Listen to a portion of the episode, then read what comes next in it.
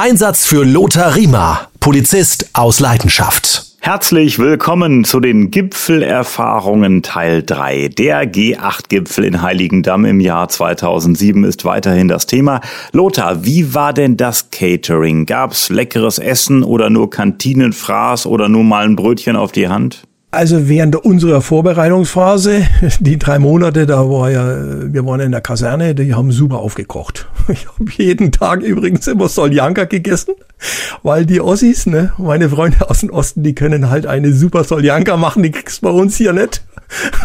Soljanka für mich, ich weiß gar nicht, was das ist, sag's mal bitte. Eine Soljanka, das ist eine Suppe und zwar sind da Paprikaschoten drin und äh, das ist letztendlich eine Tomatensuppe mit äh, Paprikaschoten und Gurke ah. und so. Ist eigentlich äh, eine osteuropäische Küche.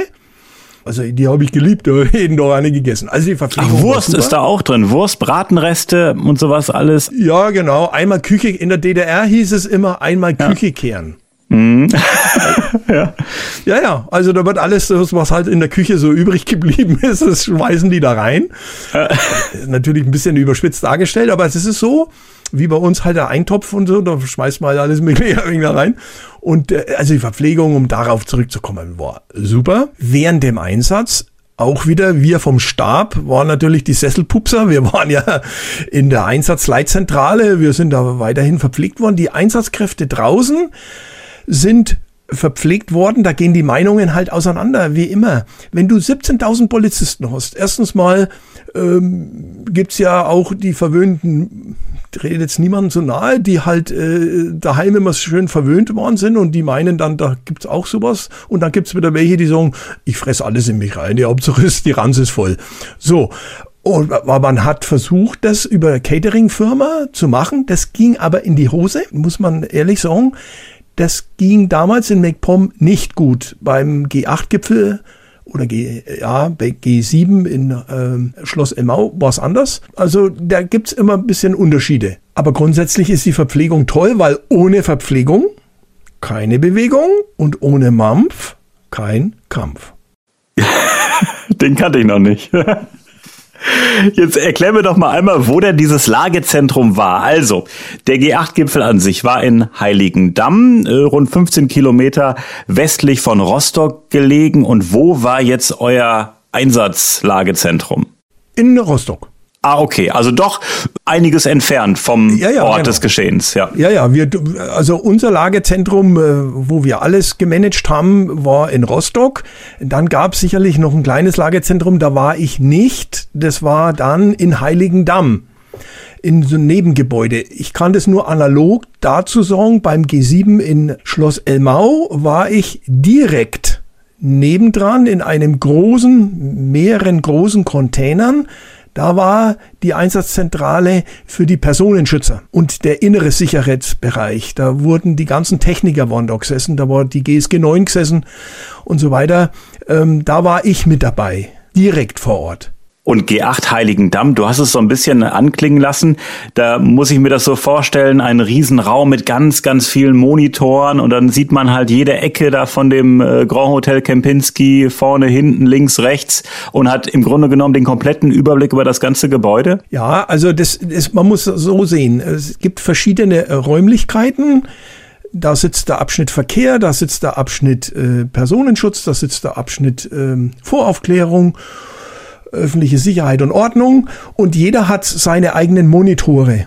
Und dann gibt es da, wo der Einsatzleiter sitzt, in der Regel kommt dann auch natürlich äh, die ganzen Nasenbären, Innenminister und der Ministerpräsident und wer auch immer, äh, die geben sich dann natürlich auch und stell dich ein beim Einsatzleiter. Und der hat wirklich, also der hat riesige Bildschirme, da sitzen dann seine Mitarbeiter auch und die Telefonisten ähm, und natürlich alles vollgestellt mit Computern und da sitzt der dann. Also es gibt da verschiedene Räumlichkeiten. Es gibt nicht nur einen Raum. Wie würdest du denn den G8-Gipfel in Heiligendamm aus deiner Sicht bewerten? Ist das alles glatt gelaufen aus Sicht Sicherheit, Verkehr und so weiter? Ich sage jetzt mal einen Einsatzgrundsatz bei der Polizei, der lautet, wer alles schützen will, schützt nichts. Das geht schon mal nicht. Und der etwas humorigere heißt, wer glaubt, dass er als Einsatzleiter einen Einsatz leitet, glaubt auch, dass ein Zitronenfalter Zitronen faltet. So. Und ich denke mal, das sagt auch so ziemlich alles aus. Also. Ich sage, wo gehobelt wird, da fallen Späne. Ja. Rückblickend würde ich sagen, es ist von den wichtigen Leuten, das muss man ja mal sehen, keiner zu Schaden gekommen. Der Gipfel an sich ist reibungslos abgelaufen. Es gab von den Staatsbürgern her keine Verletzten, soweit mir das jetzt bekannt war. Äh, von den Polizeibeamten ist nur einer tödlich verunglückt auf der Heimfahrt. Das war eine Unglücksgeschichte, aber ansonsten gab es verletzte Polizeibeamten, ja, aber es war halt niemand, der getötet worden ist. Also das sind alles so Dinge, die man am Ende auch mal unter dem Strich sehen muss. Und das Wichtige ist immer der Staatsgast. Egal, äh, ob das jetzt ein Gipfel ist oder ob der alleine kommt oder was auch immer. Man ist Gastgeber halt, ne? Natürlich und gerade ich war ja viele Jahre in, in München. Olympia-Attentat. Wir haben ja jetzt 50 Jahre Olympische Spiele läuft bei uns in den Zeitungen rauf und runter. Und ähm, ich kenne ja noch Kollegen, die damals mit eingesetzt waren, die mittlerweile auch schon alle in Pension sind und, und ich als junger Polizeibeamter mich mit denen unterhalten habe. Das Olympia-Attentat hat in Deutschland uns traumatisiert. Traumatisiert, das muss man ganz klar sagen. Und es wäre fatal, es ist die höchste Prämisse, schon immer gewesen. Wir glotzen richtig rein, damit unsere Staatsgäste oder diejenigen, die bei diesen Veranstaltungen sind, unbeschadet wieder nach Hause fahren können. Das war ja ähnlich wie bei der Fußballweltmeisterschaft 2006. Man gibt ja ein gewisses Bild ab bei den Gästen und äh, will guter Gastgeber sein und gute Eindrücke hinterlassen. Und äh, völlig klar, da ist natürlich die Sicherheit der Gäste oberste Priorität. Natürlich. Und nochmal, es geht in dem Fall jetzt um diese Gäste und da wird modsmäßig aufgefahren, sagen die Bürger. Ich sage, wenn Lieschen Müller ein richtiges Problem hat, dann fahren wir auch auf. Und äh, vielleicht kommen wir ja auch mal bei anderen Gesprächen drauf. Wenn ich überlege, mit welcher Manpower, darf man das heute noch sagen beim Gendern? Manpower? Oh, Würde ich sagen, ja. Man, Woman, Power. ja. Okay. Women Meine Power. Töchter mögen mir das verzeihen. Ja. also ich bleibe bei Manpower. Ja, wir wissen, was gemeint ist. Ja, wenn ich dran denke, wir haben vermisste Rentner oder vermisste Jugendliche, mit welcher Manpower wir da die kleine Lydia suchen. Mit welcher Manpower? Dann kann ich doch nicht sagen, ja, aber bei den Staatsgästen, äh, da glotzt der motzmäßig rein und da ist kein Geld zu wenig und Leute, das stimmt nicht. Wenn heute die kleine Lydia weg ist, dann lasse ich den Hubschrauber aufsteigen. Der kostet in der Stunde 4000 Euro. Wer meinte, dass mich das interessiert, was das kostet? Ich brauche den Hubschrauber, ich will das Mädchen finden und dann schicke ich Streifen los. Ich war ja Einsatzleiter oft genug, wo dann äh, die Einsatzzentrale gesagt hat, ja, braucht ihr jetzt unbedingt da äh, den großen Feuerlöschzug und brauchen wir den THW und brauchen wir das und das und das. Ja, das brauche ich, das will ich und das bekomme ich. Lothar, als dann der G8-Gipfel 2007 vorbei war am 8. Juni, und ich glaube, die Erleichterung kam dann, als die Staatsgäste abgereist sind. Oder wann war so der Punkt, wo dann ähm, im Grunde genommen sich auch mal umarmt wurde, mal ein Klatschen, mal ein Applaus vielleicht auch im Lagezentrum zu hören war? War das der Punkt nach dem Motto, geschafft, vorbei, Staatsgäste sind gerade abgeflogen? Genau. Das war übrigens das gleiche bei Elmau. Wenn die letzten, oder ich sage jetzt mal, wenn der letzte Staatsgast das Hoheitsgebiet verlassen hat, oder sagen wir mal den Bereich. Hoheitsgebiet ähm, kann ja auch sein, die Bundesrepublik Deutschland. Meistens fliegen sie ja da weg. Also sobald der im Flieger gesessen ist und war weg, hat sich insofern die Erleichterung breit gemacht, dass du in ein absolutes emotionales Loch fällst. Du bist tagelang auf hoher Drehzahl gelaufen auch nachts. Also schlafen war, du warst im Bett gelegen, aber ja, ständig aufgewacht und also das heißt, du bist unter emotionaler Hochtour und dieser Turbo, der wird dann plötzlich ausgeschalten und dann fällst du in ein Loch und das macht sich dann schlagartig breit. Also wir waren dann einfach alle kaputt. Ja, wir haben dann natürlich ja alle noch äh, ich will nicht sagen gefeiert, aber wir haben halt noch Bierlauf gemacht und, und haben halt uns gefreut, wirklich gefreut, dass das alles so gut abgelaufen ist. Mit Abstrichen mehr oder weniger, brauchen wir nicht drüber reden. Aber du bist dann leer. Und so kann ich mir das vorstellen, wenn der James Bond seinen letzten Filmabschnitt gedreht hat und alle sagen so, der Film ist im Kasten, wir gehen nach Hause. Oder der, der ein Buch geschrieben hat und klappt zu und sagt, so, jetzt ist fertig, dann fällst du erstmal in ein emotionales Loch. Und so war das auch bei dir im Grunde genommen? Natürlich, ist immer. Also, ich habe das oft erlebt, wenn Einsätze waren, wo ich Einsatzleiter gewesen bin und es darum gegangen ist, dass ich einerseits immer gehofft habe und mein, mein Ziel war, alle meine Mitarbeiter gesund nach Hause zu bringen. Nichts ist schlimmer, wenn einer meiner Kolleginnen und Kollegen auf der Strecke bleibt. Und noch viel schlimmer ist es, wenn die Sache, um die es geht, in die Hose geht oder gegangen ist. Also wenn ich ein vermisstes junges Mädchen gefunden habe, dann bist du emotional so mitgenommen. Also ich war erledigt, ich war kaputt. Und jetzt mache ich einen Exkurs zu meiner Frau, die ja seit über 30, 40 Jahren Krankenschwester ist. Die war ja im Kinderkrankenhaus viele Jahre. Die hat gesagt, wenn es am Kind wieder gut gegangen ist, das so auf der Kippe war, dann hat die auch manchmal geweint, weil das sie so mitgenommen hat und sie so glücklich war, dass dieses Kind überlebt hat. Und das macht uns gute, ich sage jetzt mal, gute Arbeiter aus. Ich will nicht sagen gute Polizisten, sondern auch gute Krankenschwestern, guter Tankwart, Dienstleister. Wenn ich heute an die Tankstelle gehe und ich habe ein Problem und ich habe einen und der hilft mir da wirklich aus der Patsche, das ist doch klasse. Klar ist unser Auftrag natürlich emotional schon nochmal anders, wie jetzt vielleicht von dem von der Tankstelle, aber ich will mich da nicht hervorheben, sondern wir tun unsere Arbeit und wir sind verantwortlich für den Bürger.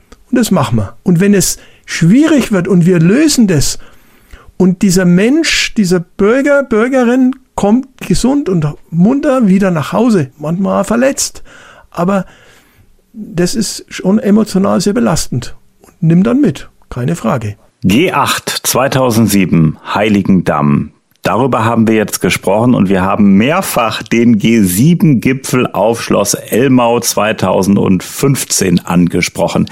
Zur Erklärung, ähm, G8, die äh, ja, bedeutendsten Industrienationen der westlichen Welt. Russland war da noch dabei, dann ist die Nummer mit der Krim passiert und seitdem heißt das Ganze G7. Das heißt, Russland ist raus äh, aus den äh, G8. Jetzt ist es halt dann G7 und dann gab es den 41. Gipfel und der fand statt auf Schloss Elmau. Also ich bin ja im Süden nicht ganz so bewandert. Ähm, das Ganze fand statt in Grünen, Landkreis Garmisch-Partenkirchen. Wie ist das da landschaftlich? Was ist das für eine Ecke? Lothar, du bist doch der Experte aus dem Süden. Ja, also es ist ein Traum. es gibt in Deutschland überall wirklich von Sachsen, Thüringen bis zur Nordseeküste. Es ist überall schön. Und es ist eben auch da unten schön. Aber es ist halt, die Berge sind halt so faszinierend für die Menschen genauso wie das Meer. Das ist einfach äh, ein Kontrast. Und dieses Schloss Elmau liegt am Ende eines kleinen Waldweges, einer kleinen Straße, in einer Schlucht. Und da ist dieses Schloss. Schaut irre aus. Also wenn du da hinfährst, ist halt Vogelwild. Da mittendrin und dahinter hast du die Riesenberge.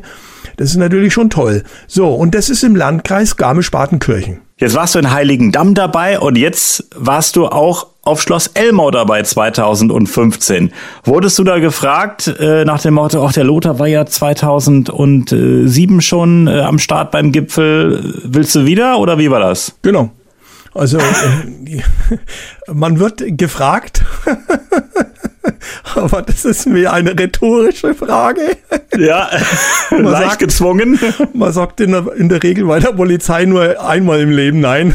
Ja, okay. Naja, gut, es ist ja auch schon, schon auch eine Herausforderung. Also ich habe schon das ich, ich fand es toll. Auch, auch das war für mich auch von der Abteilungsleiter hat mich gefragt, ob ich mir vorstellen könnte, da mitzumachen. Jetzt muss man dazu sagen, ich war damals bei der Bereitschaftspolizei Kriminalistiklehrer und Klassenleiter und jetzt waren die Vorbereitungen zwei Jahre. Boah. Also das geht, ja, wo baut man den, wir mussten uns ja erstmal die Örtlichkeiten anschauen. Das heißt also, ich bin dann als Lehrer abgezogen worden und war in dieser Vorbereitungsgruppe, wir waren ungefähr so zehn Leute. Wir waren zuständig für den Schutzbereich 2. Also das ist der Bereich, der um äh, Elmau herum in den Bergen und, und so herumgegangen ist, dieser Schutzbereich. Jetzt sind wir da jeden Tag rausgefahren und haben geschaut, wo könnten wir A, einen Zaun hinbauen, wenn wir die Genehmigung kriegen für einen Zaun was nehmen wir für einen Zaun und wo machen wir den? Wir hatten ja das Problem, äh, deswegen wundert mich das, dass das jetzt wieder da unten stattfindet mit dem Naturschutz. Du hast ja da unten ein riesiges FFH-Gebiet, also Flora, Fauna, Habitat. Und da kannst du nicht einfach sagen, hier, ich baue jetzt einen Hubschrauberlandeplatz. das haben sie dann zwar gemacht, aber vorher ist es so planiert worden, dass es danach wieder ist der Decke weggekommen und du siehst da nichts mehr. Also die Natur ist da unbelastet geblieben. Nur mal so am Rande. Also wir konnten da nicht einfach wüten und sagen, die Polizei, wir hauen da die Pflöcke rein und wir machen so einen Zaun zum Beispiel, wie in Heiligendamm. Das wäre da gar nicht gegangen. Also waren wir da ständig draußen. Es gab dann keinen Zaun, oder? Äh, ich sage jetzt mal jein. Es, es, es, gab halt an bestimmten Stellen und bestimmte Arten äh, von Zäune. Kannst ja verschiedene Arten von Zäune auch machen. Also bei manchen Gegebenheiten geht's ja gar nicht, weil der Felsen hochgeht und dann, dann da, da kommt auch kein Demonstrant, der wandert nicht über die Berge. Der kommt, wenn dann äh, an der, dieser kleinen Straße, die man dann auch noch ertüchtigt und verbreitert hat, äh, weil ja die ganzen gepanzerten Fahrzeuge da fahren mussten und so weiter. Und die Caterer und so weiter. Also da ist schon etliches gebaut worden und das, da war die Vorbereitung. Jetzt war aber das Problem, dass die zu dem damaligen Zeitpunkt keinen Kriminalistiklehrer hatten. Also bin ich wieder zurück abgeordnet worden, habe weiter den Unterricht gehalten. Und dann haben wir das Seminar, wo ich unterrichtet habe, die waren fertig mit der Ausbildung und dann hat man das Seminar zugemacht und hat uns Stammpersonal komplett dem G7 zugeordnet. Und da war ich dann die ganze Zeit, also das letzte halbe Jahr, voll mit drin und während der heißen Phase 14 Tage toujours unten. Und die letzten 14 Tage, wo ich dann eben unten war, war ich dann äh, in dem Container vom Bundeskriminalamt als Verbindungsbeamter, also zwischen es gibt ja Verbindungsbeamte in allen möglichen Bereichen und da ist die Aufgabe gewesen, es muss ja ein Bindeglied geben zwischen Landespolizei, Bundespolizei und Bundeskriminalamt. Und da wir ja die Gastgeber waren, bayerische Polizei war ja der Gastgeber, also die Staatsregierung natürlich, aber von der polizeilichen Seite hier, wir, war ich mit zwei anderen Kollegen als Verbindungsbeamte, die da rund um die Uhr Ansprechpartner waren. War da ein anderer Zug drin als in Mecklenburg-Vorpommern? Komplett. Da war ein anderer Zug. Also, das war von Anfang an die Prämisse, bei uns gibt es solche Eskalationen nicht. Die versuchen wir zu unterbinden. Ich will nur mal ein Beispiel bringen. Wir hatten unten während der heißen Phase 100 Richter und Staatsanwälte in Bereitschaft. Rund um die Uhr. Also wir hätten die Leute festgenommen, eingesperrt, weggesperrt, zack, bumm. Was rechtlich zulässig ist und wir uns da rückversichert hätten bei der Justiz. Und die haben rund um die Uhr da gearbeitet. Also wir hatten nicht nur 16, 17.000 Polizisten, sondern wir hatten auch 100 Richter und ich glaube, äh, was gar nicht, uh, Unmengen Staatsanwälte. Also insgesamt so über 100. Das heißt, die Maßgabe war, wir dulden hier keine Rechtsverstöße. Ihr dürft gerne demonstrieren, aber im rechtlichen Rahmen. So ist es. Und ihr kommt nicht an das Schloss ran. Fertig aus. Und das hat funktioniert? Und es hat funktioniert. Und jetzt kam noch die Besonderheit dazu. Die bayerischen Sturköpfe der Bevölkerung, die haben diesen Demonstranten keinen Raum geboten, verstehst du? Die haben gesagt, wir in Bayern, diese Demonstranten, die wollen wir hier gar nicht haben. Das heißt also, die Bauern haben zum Beispiel die Grundstücke nicht verpachtet für solche Camps. Also das war halt sehr schwierig. Also es gab letztendlich nur ein Camp. Mei, und dann haben wir auch noch Glück gehabt, dann hat so geregnet an einem Tag, an einem Nachmittag, dass das ganze Camp abgesoffen ist. Und ansonsten hat man einfach die Demonstranten mit Polizeipräsenz erdrückt also die Radikalen. Das konnte ja jeder demonstrieren, das ist ja gar kein Problem. Übrigens möchte ich das auch mal, das ist vielleicht nicht ganz opportun, aber in Bayern ist es Usus, dass wir einen Polizeigottesdienst halten bei großen Veranstaltungen. Wann fand der statt? Einen Tag vor dem Gipfel war ein riesengroßes Bierzelt aufgebaut, dann war die Bevölkerung eingeladen und alle Polizisten und da haben wir einen Polizeigottesdienst gehalten. Und da wird auch für die Demonstranten gebetet. Ich will damit nur mal sagen, wie, wie man auch etwas handeln kann. Das heißt, wir haben darum gebeten, egal ob man jetzt religiös ist oder nicht, aber das sagt auch etwas aus über die Philosophie eines Einsatzes. Wir waren 3000 Besucher, haben den Gottesdienst mit teilgenommen. Auch so eine Besonderheit in Bayern. Dankeschön. Lothar Riemer. Lothar und ich, wir freuen uns, wenn Sie diesen Podcast abonnieren, damit Sie keine Folge verpassen.